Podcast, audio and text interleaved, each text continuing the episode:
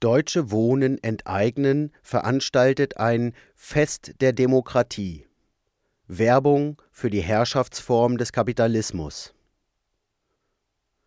Die Abstimmung zugleich mit Wahlen von Landtag und Bundestag im September 2021 war ein Erfolg für das Bündnis Deutsche Wohnen und Co. enteignen. 59,1 Prozent der Wähler haben bei dem Volksentscheid mit Ja gestimmt. Allerdings wurde der zur Abstimmung stehende Text vor der Wahl noch abgewandelt. In der zur Abstimmung stehenden Fassung hieß es, dass der Senat aufgefordert wird, Zitat, alle Maßnahmen einzuleiten, die zur Überführung von Immobilien sowie Grund und Boden in Gemeineigentum zum Zwecke der Vergesellschaftung nach Artikel 15 des Grundgesetzes erforderlich sind.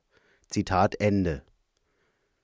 Für den Senat macht es natürlich einen Unterschied, ob er durch einen Volksentscheid aufgefordert wird, ein Gesetz zu erarbeiten, das er mehrheitlich nicht will, oder aber bloß aufgefordert wird, Maßnahmen dazu einzuleiten.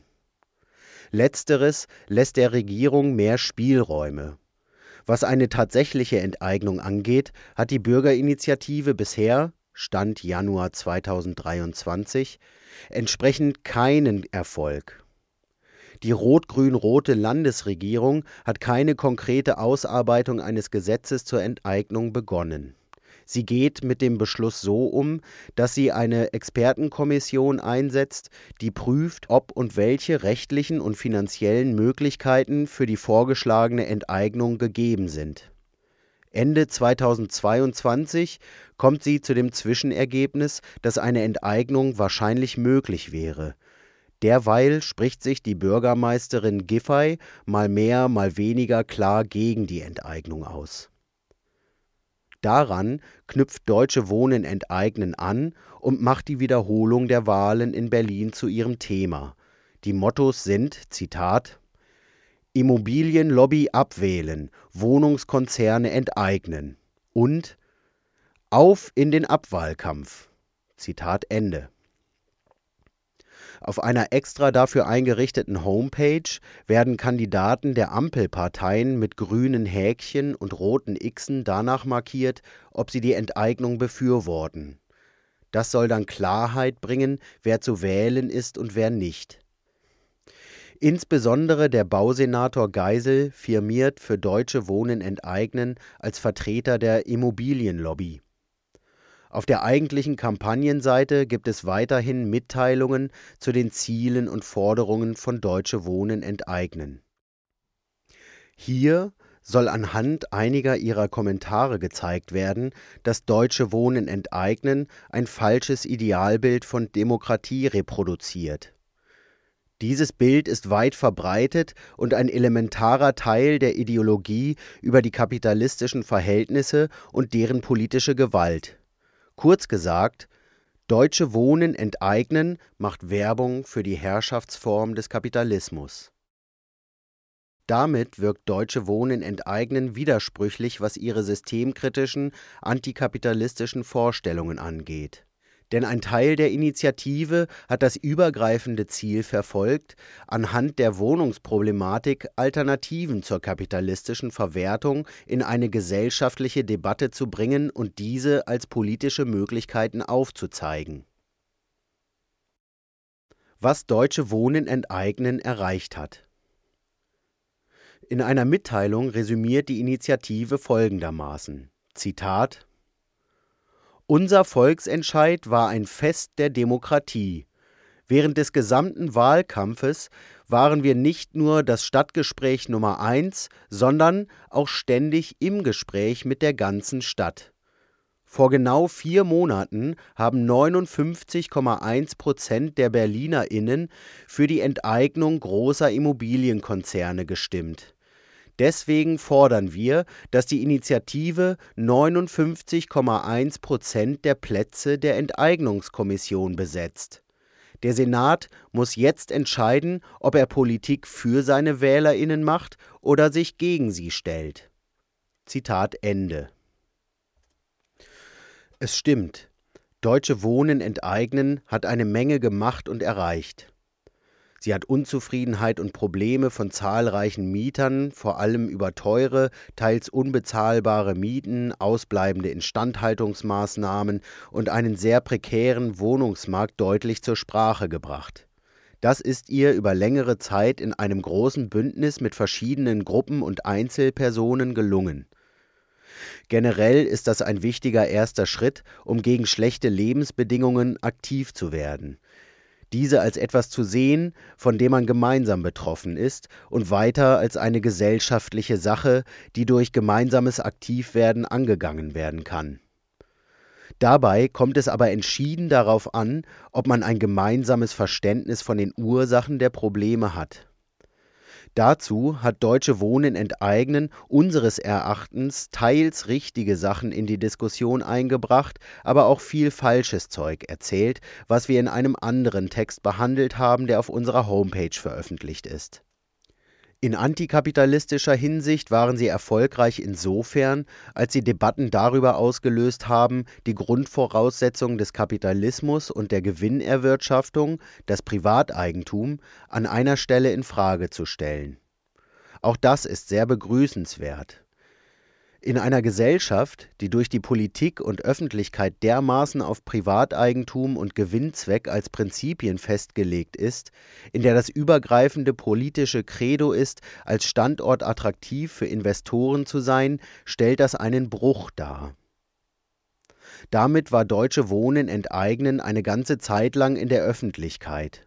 Abgesehen davon, wie dieses Anliegen von den Medien verhandelt wurde, hatte Deutsche Wohnen enteignen viel Aufmerksamkeit und zum Teil auch Zuspruch zu der Idee der Vergesellschaftung erzeugt.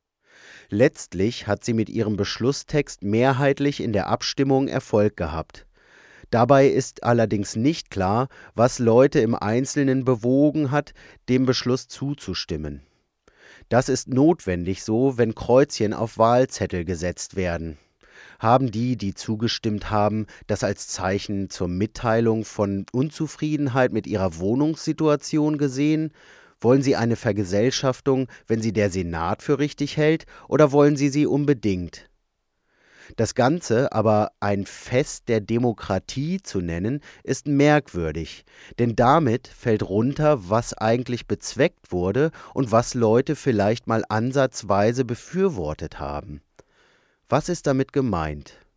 Dem kommt man näher, wenn man sich anschaut, was Deutsche Wohnen enteignen über Demokratie äußert. Deutsche Wohnen enteignen skandalisiert die Nichtumsetzung. Mit dem Zwischenergebnis der Expertenkommission fordert Deutsche Wohnen enteignen nochmal nachdrücklich, dass der Entscheid direkt in die Enteignung umgesetzt werden soll. Zitat die Initiative Deutsche Wohnen und Co. enteignen fordert vom Senat, nun unverzüglich einen Fahrplan für die Vergesellschaftung vorzulegen. Der Zeitpunkt für eine Enteignung ist jetzt und der Senat muss endlich loslegen. Wer jetzt noch immer nicht enteignen will, kann Berlin nicht länger regieren. Zitat Ende. Konkret in Bezug auf den Volksentscheid ist es so, dass das Vorgehen der Regierung bisher verfassungskonform ist. Denn mit dem Beschluss zum Ergreifen von Maßnahmen zur Ausarbeitung eines Gesetzes liegt der Ball bei der Regierung. Die wurde, ungeachtet der Tatsache, dass entscheidende Führungsfiguren dem Projekt eine Absage erteilen, tätig und hat Maßnahmen eingeleitet, indem sie die Verfassungskonformität und finanzielle Machbarkeit einer Enteignung prüft dass eine Landesregierung, die den Volksentscheid nicht umsetzt, Berlin nicht regieren kann, ist so gemeint, dass die Regierung damit gegen den Willen einer Mehrheit der Regierten Politik macht und daher nicht legitim sei. In den Augen von Deutsche Wohnen enteignen sei dies ein Verstoß gegen die Demokratie. Die Regierung vergehe sich an einem Prinzip, dem sie zu gehorchen hätte, Entsprechend skandalisiert Deutsche Wohnen enteignen die Landespolitik und zeigt sich kämpferisch. Zitat Wir lassen nicht locker. Zitat Ende. Den aktuellen Beschwerden von Deutsche Wohnen enteignen liegt die Vorstellung von Demokratie zugrunde, dass die Beherrschten Auftraggeber und eigentlich die Souveräne im Staat seien. Die Macht gehe von ihnen aus. Die Gewählten hätten dem Wählerwillen zu folgen. Das ist die verbreitete Vorstellung von Demokratie. Die damit verbundenen Erwartungen kollidieren nicht nur hier mit der tatsächlichen Politik, was Leute mitunter dazu bringt, einen Verstoß auf Seiten der Regierung festzustellen und die vermeintliche Machtposition der Wähler noch nachdrücklicher zu betonen. Dagegen gibt es viele Hinweise, dass es mit der Herrschaft von den Leuten nicht hinkommt. Regieren heißt ja Verantwortung übernehmen und sich dabei nicht von untergeordneten Interessen vereinnahmen lassen. Die wichtigste Fähigkeit von Regierungspersonal ist Führungsstärke. Die wurde in der Öffentlichkeit jüngst beim Kanzler Scholz in Zusammenhang mit dem Ukraine-Krieg vermisst. Das heißt, es wird davon ausgegangen und gewollt, dass sich Herrschende gegen andere durchsetzen. Wenn sich Parteien Populismus vorwerfen, ist auch das Ausdruck davon, dass es um Machtausübung unabhängig von den Interessen der Regierten geht. Die demokratischen Einrichtungen, zum Beispiel Wahlen, Petitionen oder Demonstrationsfreiheit, sind so angelegt, dass das Formulieren von Forderungen und die Interessen der Leute getrennt sind von der Durchführung der Politik. Letztlich entscheiden die Machthaber, was mit den Anliegen und Interessen wird. Das findet sich klargestellt zum Beispiel in einer Broschüre des Bundestages zu Petitionen. Zitat Petenten sollten aber den Petitionsausschuss als Bürgerinstanz nicht falsch einschätzen oder zu hohe Erwartungen an die Volksvertretung richten.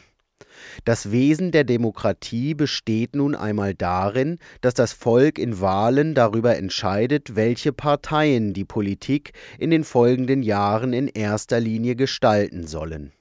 Zitat Ende. Demokratie in Nationalstaaten macht aus, dass mit Wahlen Regierungspersonal ermächtigt wird, souverän ihre Politik zu machen. Es ist eine Herrschaftsform, also Herrschaft. Machthaber entscheiden über andere Leute. Das funktioniert rechtmäßig in Form von Gesetzen und institutionalisiert mit Gewaltenteilung. Das offizielle Selbstverständnis der Demokratie ist dabei merkwürdig. Einerseits wird davon ausgegangen, dass es eine Herrschaft durch und für das Volk ist, andererseits bestreitet kein Politiker, dass da eine Seite regiert und eine andere regiert wird. Tatsächlich nehmen die demokratischen Einrichtungen nichts von dem Herrschaftscharakter, denn der Staat als Souverän macht sich grundsätzlich nicht abhängig von der Zustimmung der Beherrschten.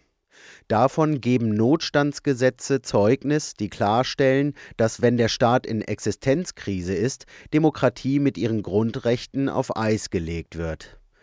Das lässt sich auch bei Innenministern erkennen, wenn sie die Souveränität des Gewaltmonopolisten als Grundlage der demokratischen Ordnung betonen. Die Macht liegt bei den Gewählten und den anderen Staatsgewalten. In der Ausübung ihrer Ämter und Posten sind die Staatsdiener unabhängig von den Wählern. Volksentscheide sind in Hinblick auf die Unabhängigkeit der Regierung eine kleine Ausnahme. Hier wurden tatsächlich direktdemokratische Einrichtungen geschaffen, mit denen potenziell auch gegen den Willen der Regierung Anliegen durchgesetzt werden können. Das dient dazu, Politikverdrossenheit entgegenzuwirken. Sie haben allerdings sehr hohe Hürden. In teils mehreren Stufen müssen erst viele Unterschriften gesammelt werden. Das Anliegen wird außerdem behördlich geprüft. Es muss Formalitäten genügen, verfassungskonform sein und darf die Regierung finanziell nicht längerfristig einschränken. So wird sichergestellt, dass das Anliegen nicht grundsätzlich gegen die politischen Zwecke läuft. Wenn ein Anliegen so weit erfolgreich ist, kann es zur Abstimmung gestellt werden. Das A und O der Demokratie ist, dass das Personal in den obersten Machtebenen regelmäßig neu gewählt wird. Das soll sich als eine Art Machtübertragung vom Volk an die Parlamente vorgestellt werden. Tatsächlich gibt der Staat dabei aber gar keine Macht ab. Er selbst richtet Wahlen ein. Die Besonderheit demokratischer Macht besteht darin, dass sie für das machtausübende Personal auf Zeit vergeben wird und ans Recht gebunden ist, welches der Staat selbst setzt. Die Macht selber ist dagegen permanent vorhanden, also zeitlich nicht eingeschränkt. Wenn Giffey nun behauptet, dass eine Enteignung für sie nicht mit ihrem Gewissen vereinbar sei, dann ist das sehr demokratisch. Ähnlich wie im Grundgesetz Artikel 38 steht in der Berliner Verfassung im ersten Artikel im Abschnitt Volksvertretung Nummer 38 Absatz 4 Zitat Die Abgeordneten sind Vertreter aller Berliner. Sie sind an Aufträge und Weisungen nicht gebunden und nur ihrem Gewissen unterworfen. Zitat Ende. Demokratische Machtübertragung heißt im Resultat jedenfalls, dass der Mensch im Amt im Rahmen und mit den Kompetenzen dieses Amtes entscheidet. Um nicht missverstanden zu werden. Damit soll nicht gesagt sein, dass das, was Regierungen und in dem Fall Giffey und Co. machen, toll ist. Damit soll gesagt sein, dass das, bisher auf jeden Fall, in Übereinstimmung mit der Herrschaftsform Demokratie ist. Die Ideologie der Demokratie Volk als Auftraggeber staatlicher Macht. Mit ihrer Skandalisierung von der Berliner Politik als Immobilienlobby Anstelle von guten Volksvertretern reproduziert Deutsche Wohnen enteignen die Ideologie, dass die Bevölkerung Auftraggeber der Regierung sei. Wie kommt man darauf?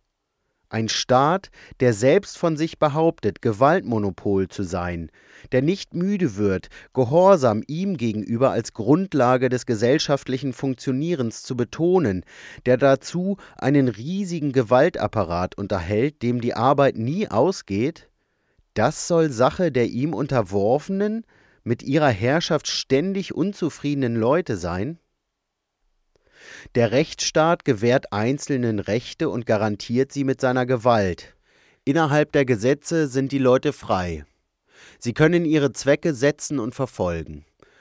Da liegt die Verkehrung schon nahe, der Staat tue das als Dienst an den Menschen, damit die ihre Interessen verfolgen können. Übersehen wird dabei, worauf diese mit Rechten zur Interessenverfolgung indirekt festgelegt werden und was der Urheber der Rechte davon hat. Der springende Punkt ist, dass der Staat mit dieser Freiheitsgarantie und der Garantie des Privateigentums die Grundlagen einer Wirtschaft setzt, in der es einen stummen Zwang zum Dienst an fremden Interessen gibt. Mit stummem Zwang wollen wir sagen, der Zwang hat eine andere Qualität als zum Beispiel in Sklavenhaltergesellschaften, in denen Leute durch Gewalt direkt gezwungen wurden zu arbeiten. In dieser Gesellschaft entschließen die Leute sich aus freien Stücken zum Arbeiten, weil die Alternativen Arbeitslosigkeit, Armut noch schlechter sind. Der Staat schafft mit der Garantie der Freiheit und des Privateigentums also gerade die Grundlage für diese Alternativlosigkeit der meisten Menschen. Man braucht Geld und das gibt es für Arbeit im Dienst anderer vor allem bei Unternehmen, die Leute anstellen, um Gewinne zu machen. Da führt gesellschaftlich gesehen nur für wenige ein Weg dran vorbei. So werden die Bedingungen für die kapitalistische Gesellschaft gesetzt. Wenn diese dann so gut wie in den westlichen Staaten läuft, dient sie als Machtgrundlage des Staates. Der setzt seine Macht national und international wiederum dazu ein, seiner Wirtschaft zu fortschreitendem Wachstum zu verhelfen. Der Staat wird mit der Gewährung von Rechten als Diener an den Leuten gesehen, wo durchaus insofern was dran ist, dass er ihnen in ihren ökonomischen Rollen dient was auf der Seite der Lohnabhängigen zum Beispiel heißt, sie werden mit Sozialversicherungen abgesichert, damit sie im Notfall nicht vollkommen verenden und nicht mehr als Lohnabhängige antreten könnten. Sie können sich mit der Staatsgewalt, in Klammern Justiz, gegen den eigenen Arbeitgeber durchsetzen, wenn dieser vertragswidrig keinen Lohn zahlt. Dass der Staat also allen Bürgern zu Diensten ist, ändert nichts daran, dass er mit der Gewährung von Rechten sein Herrschaftsprogramm verfolgt. Er setzt so seinen Zweck einer kapitalistischen Wirtschaft, die wachsen soll, um. Allerdings muss man hinzufügen, die Leute machen dabei gut mit. Bürger drehen das Verhältnis von Auftragnehmer und Empfänger um. Sie meinen, sie hätten jenseits vom Staat Rechte, und dieser müsste sie mit seiner Herrschaft bedienen. Konkret wird das bei Steuern. Der Staat zieht sie ein, explizit ohne sich damit auf eine Leistung festzulegen. Bürger sehen Steuer dagegen wie eine Zahlung, die Anspruch auf Dienstleistungen für sich mit sich bringt, wobei diese natürlich nicht genau definiert sind. So akzeptieren Bürger die Beschränkungen und Vorgaben der staatlichen Macht. Sie stellen sich die Nation als eine Art Gemeinschaft vor, in der sowohl sie als auch der Staat Rechte und Pflichten im moralischen Sinne hätten. Generell habe letzterer die Pflicht, den Bürgern zu dienen. Dafür müssen diese wiederum gehorchen. Gleichzeitig sieht sich der Staat auch selbst als Diener am Menschen und propagiert diese Ansicht. Unzufriedenheiten, die in der kapitalistischen Konkurrenzgesellschaft an der Tagesordnung sind, werden anhand dieser Ideologie der gegenseitigen moralischen Verpflichtungen verarbeitet. Das heißt, dass das, woran sich Leute stören, auf Pflichtverletzungen der Politiker zurückgeführt wird. Dazu gehört die Vorstellung, dass es sich dabei um Abweichungen handelt, eigentlich müsste es anders laufen. Es würde sich um Vergehen an ihrem eigentlichen Auftrag handeln, um Verstöße gegen das, wozu die Regierenden da seien. Häufig wird derselbe Gedanke verallgemeinert. Die da oben seien alle abgehoben und korrupt, steckten mit den Reichen unter einer Decke, handelten entgegen ihrer Pflicht zum eigenen Vorteil und würden das brave Volk vergessen. Bei diesem Denken ist übrigens der Schritt zur Verschwörungstheorie nicht fern. Auch Deutsche Wohnen enteignen trägt diese Denkweise vor sich her. Zitat Geisel trifft sich heute mit Lobbyisten der Immobilienwirtschaft für Hinterzimmerdeals. Das Gespräch mit unserer Initiative aber verweigert er. Entweder Herr Geisel ist nicht willens, die Vergesellschaftung umzusetzen, oder er ist unfähig. In jedem Fall ist er als Senator für Wohnen ungeeignet. Giffey und Geisel sind völlig abgehoben. Sie feiern sich mit Sekt und Häppchen auf dem Fernsehturm, obwohl ihr Bündnis keine Ergebnisse gebracht hat. Besser lässt sich die Wohnungspolitik der SPD nicht zusammenfassen. Die Mieten in Berlin explodieren und die Menschen wissen nicht mehr, wie sie über die Runden kommen sollen. Aber Giffey und Geisel schmieden ein Bündnis mit genau den Immobilienkonzernen, die selbst jetzt in der Krise noch Profite auf unsere Kosten machen. Zitat Ende. Was hier im Gestus von Stärke und Selbstbewusstsein daherkommt, nicht mit uns, ist demokratisches Untertanenbewusstsein. Es basiert auf und reproduziert die Vorstellung, dass die Herrschaft über einen für einen da zu sein hätte. Wo dieser Glaube enttäuscht wird, erfolgt keine Absage an die Herrschaft an sich, sondern eine an das aktuelle Herrschaftspersonal. Das wiederum ist somit eine grundlegende Zustimmung zu der Herrschaft an sich. Die soll ja mit ehrlichem und fähigem Personal weitergehen. Dass der Staat jenseits persönlicher Unfähigkeit wenig Interesse hat, die Vergesellschaftung durchzuführen, weil es seiner Raison widerspricht, ist mit dieser Einstellung ausgeschlossen. Ausgeschlossen ist damit auch allgemein, dass der ständige Stress und die prekäre Versorgung im demokratischen Rechtsstaatssystem haben, das nicht durch Versagen, sondern durch Wirken der Verantwortlichen zustande kommt. So wird auch das demokratische Prinzip befördert, nachdem Unzufriedenheit affirmativ umgesetzt wird. Es dreht sich alles immer um personelle Fragen. Wer ist geeignet, Politik ordentlich zu machen? Genau diese Frage wird den Leuten mit Wahlen immer wieder vorgelegt. Damit ist die garantiert konstruktive Verarbeitung von Unzufriedenheit institutionalisiert. So werden dann gegebenenfalls andere Parteien in die Regierung gewählt und der Kapitalismus geht seinen Gang. Sorge um Politikverdrossenheit. Deutsche Wohnen enteignen skandalisiert die Nichtumsetzung und tritt damit breit, dass es in diesem System eigentlich nicht so sein müsste. Andere nehmen noch einen anderen Standpunkt ein. So liest man in der Pressemitteilung des Vereins Mehr Demokratie e.V. Zitat Die Umsetzung des Volksentscheids müsse nach der Regierungsbildung oberste Priorität haben und ganz oben auf der Tagesordnung des zukünftigen Senats stehen. Wer das Abstimmungsergebnis nicht ernst nimmt, provoziere Politikverdrossenheit, mahnt der Demokratie-Fachverband. Zitat Ende. Hier ermahnt der Demokratie-Fachverband die Regierung. Er sieht sich verantwortlich für die Demokratie, die er ideologisch als übergeordnete Sache der Gemeinschaft ansieht. Daher meint der Verband in einer Autoritätsposition gegenüber der Regierung zu sein und sie ermahnen zu können.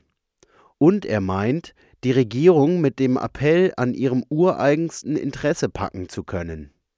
Eine Regierung muss doch ein besonderes Interesse an der Loyalität der Bürger haben. Aus diesem Interesse solle der Volksentscheid umgesetzt werden. Denn völlig gleichgültig, worum es da geht, wenn er nicht umgesetzt wird, glauben Leute nicht mehr an die gute Mission der Politik, für sie da zu sein. Das ebenso Verrückte wie Treffende dabei ist, dass das eigentliche Anliegen dabei herunterfällt.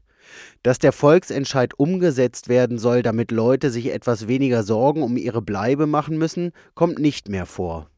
Stattdessen geht es darum, dass die Nichtumsetzung der Loyalität der Bürger zum Staat abträglich wäre. Damit trifft der Verein die Sache von Volksentscheiden, Politikverdrossenheit entgegenzuwirken. Die Sache, um die sich da gesorgt wird, ist das geschlossene Verhältnis von Staat und Bürgern. Das entspricht der Demokratie. Die macht aus, die Beherrschten auf die Herrschaft zu verpflichten. In dem Sinne kann man auch den Ausdruck Deutsche Wohnen enteignen als Fest der Demokratie verstehen.